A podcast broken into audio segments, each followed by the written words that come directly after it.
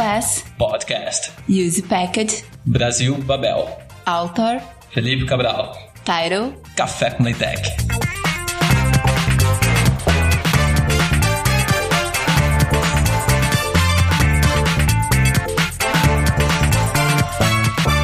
Begin Document. Seja muito bem-vindo ao Café com Latec de número 15. E no episódio de hoje a gente vai conversar sobre como organizar documentos grandes. Então suponha que você está lá escrevendo seu livro, uma tese um relatório muito extenso, e para esse documento você precisou criar uma série de novos comandos para facilitar a sua escrita e adequar o resultado a alguma norma que a sua universidade ou trabalho exige. Se você escrever todo o texto em apenas um arquivo .tec, a escrita pode começar a ficar confusa, sendo difícil de encontrar determinadas partes, uma vez que existe uma série de comandos formando um código muitas vezes complicado antes do texto em si, e que se esse texto levar muito tempo para você escrever, provavelmente você não vai nem lembrar a utilidade de alguns desses códigos, né? Então eles vão acabar ficando ali só realmente para te atrapalhar na medida que você vai escrevendo o restante do documento. Nesses casos, é possível separar o código LaTeX em arquivos diferentes, cada um contendo uma parte do texto, de tal forma que o acesso seja facilitado ao abrir apenas a parte que é do seu interesse naquele momento. Além disso, essa possibilidade também facilita a vida daqueles que criam partes de texto que são costumeiramente usadas em mais de um documento, principalmente partes que decodificam a formatação do texto e outros comandos. Assim, ao invés de copiar e colar trechos de documentos, é possível sempre carregar os arquivos necessários como um modelo. Isso pode ser feito por meio de três comandos que a gente vai falar hoje: o input, o include e o import. Então vamos lá, vamos falar sobre os mais simples e clássicos usados até então, que são o input e o include. Os comandos input e include são muito similares e servem para adicionar pedaços de texto definidos em arquivos .tec que estão separados de um trabalho que vamos chamar de principal de agora em diante. Então a ideia é o seguinte: você tem um trabalho definido como, por exemplo, principal.tec e quer adicionar um preâmbulo com uma série de comandos, mais um capítulo de introdução e um capítulo de desenvolvimento, por exemplo. Todos esses textos já estão escritos de forma isolada em seus respectivos arquivos TEC, que aqui a gente vai chamar de preâmbulo.tec, intro.tec e desenvolvimento.tec. Então, como adicionar esses arquivos ao seu texto principal sem que você tenha que entrar neles e copiar o conteúdo e colar no seu texto principal? Isso pode ser feito rapidamente usando os comandos input include. Para isso é necessário apenas que todos os arquivos estejam na mesma pasta que o seu arquivo principal. Caso eles não estejam, você também tem como colocar em subpastas e eu vou falar sobre como você pode fazer isso mais para frente. Mas para início de conversa, se você quiser usar o input include, eu acho que é mais fácil você simplesmente colocar todos os arquivos na mesma pasta. Assim, para adicionar novos arquivos ao seu trabalho, basta usar, por exemplo, o comando contra/input e como argumento para esse comando, use o nome dos arquivos já criado sem a extensão .tec. Assim, quando você compilar o seu texto, o editor vai procurar na pasta do arquivo principal todos os demais que foram requisitados por meio do comando input ou include. Qual é a diferença do comando input para o comando include? Basicamente, o include é como se você fizesse um input entre dois comandos clear page, ou seja, sempre que você usar um include, você vai ter uma quebra de página. Então, se você está lá escrevendo alguma coisa e você quer adicionar um outro texto, ele vai terminar a página ali onde você acabou e começar uma nova página a partir desse novo texto que você está chamando com include. Basicamente é essa a diferença. Mas, com o include, também é possível adicionar apenas um arquivo rapidamente com o objetivo de se observar o resultado final do PDF, sem que seja necessário compilar todo o seu documento.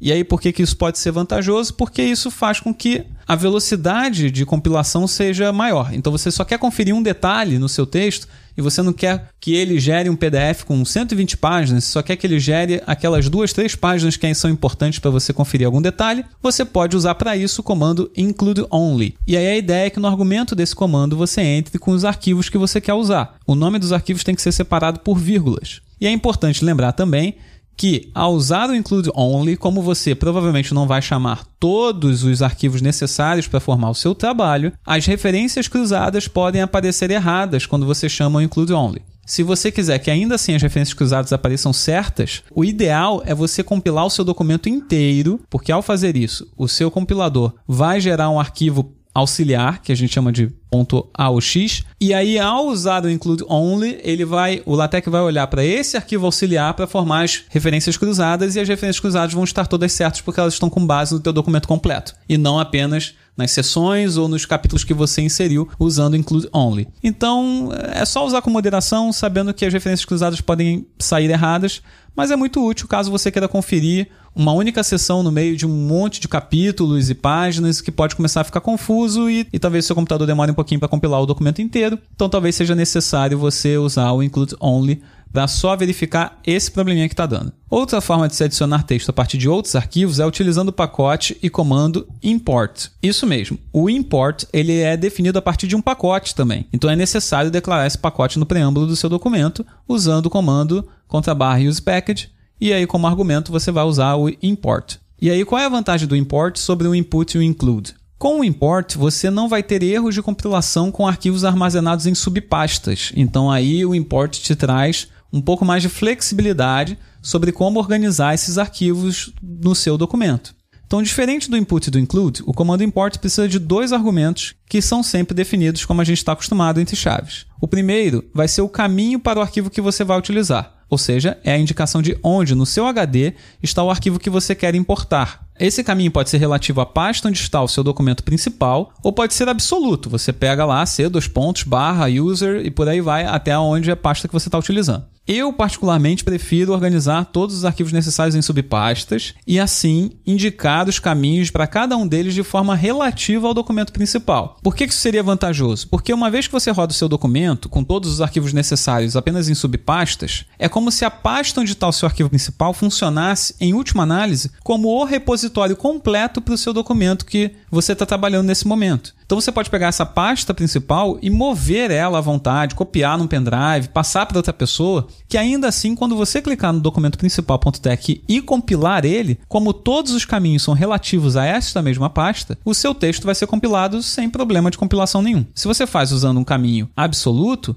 uma vez que você mude de pasta, você precisa atualizar esses caminhos também para que eles possam fazer sentido para o seu compilador. Então, o meu conselho é que você sempre use um caminho relativo. Como é que a gente cria esse caminho relativo? Você precisa indicar qual é a subpasta, por exemplo, que está. Então, suponha que você tem lá uma pasta tese e dentro dessa pasta você tem o seu arquivo principal que chama tese.tech. E aí você tem os seus capítulos organizados numa pasta chamada capítulos. E a pasta capítulos é uma subpasta de onde está o seu arquivo tese.tech. Então, quando você for chamar, por exemplo, o seu capítulo de introdução, e aí suponha que o nome dele seja intro.tech, como é que você vai fazer? Você vai usar o contrabarra import abrir chaves e escrever capítulos barra fecha chave, abre a chave, dá o um nome do seu capítulo, nosso caso, intro.tech fecha chave.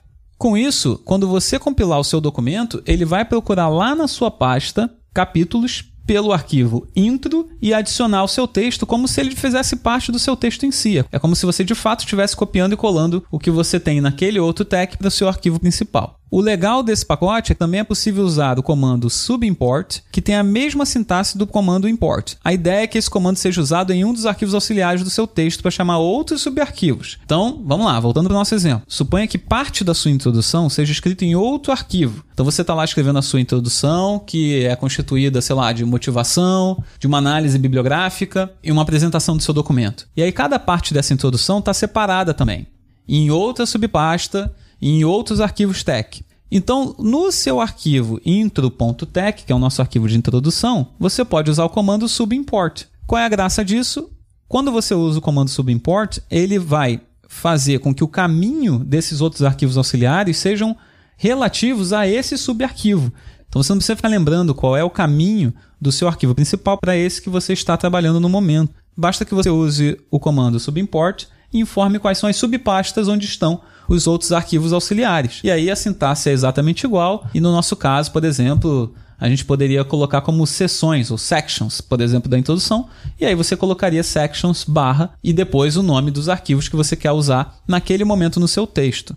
E assim você consegue dividir todo o seu arquivo tech em vários outros subarquivos, como se você estivesse fazendo um, grande copiar e colar de vários outros pedaços do seu texto para um único pedaço principal. Isso é vantajoso porque você pode ter a atenção apenas naquele trecho que você quer ter. Então você pode abrir apenas aquele ponto .tech e ainda assim no seu compilador, quando você mandar ele compilar, ele vai rodar o seu arquivo principal e formar o PDF final do seu documento. Com isso, você pode organizar muito melhor as suas ideias, inclusive até de uma maneira colaborativa. Alguém pode estar fazendo um capítulo para você enquanto você está trabalhando em outro capítulo. E aí, enquanto a pessoa atualiza ou não, não importa. Você pode compilar apenas o seu capítulo ou ainda compilar o texto inteiro. E aí não importa se ele vai aparecer com erros. A outra pessoa ainda está trabalhando no outro capítulo. Quando ela jogar para lá, ele entra no texto e acabou. Então você já pode criar a estrutura do seu texto por completo e ficar trabalhando em cada pedaço que você julgar necessário. Ou ainda você também pode usar esses comandos para fazer com que o seu texto seja compilado de forma mais rápida, economizando tempo e acertando os possíveis erros que possam aparecer no seu texto. Tá legal? Basicamente, esse é o Café com Latec de hoje.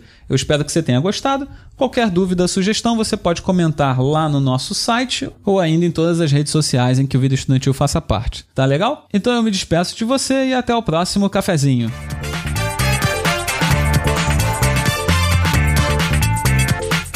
And document.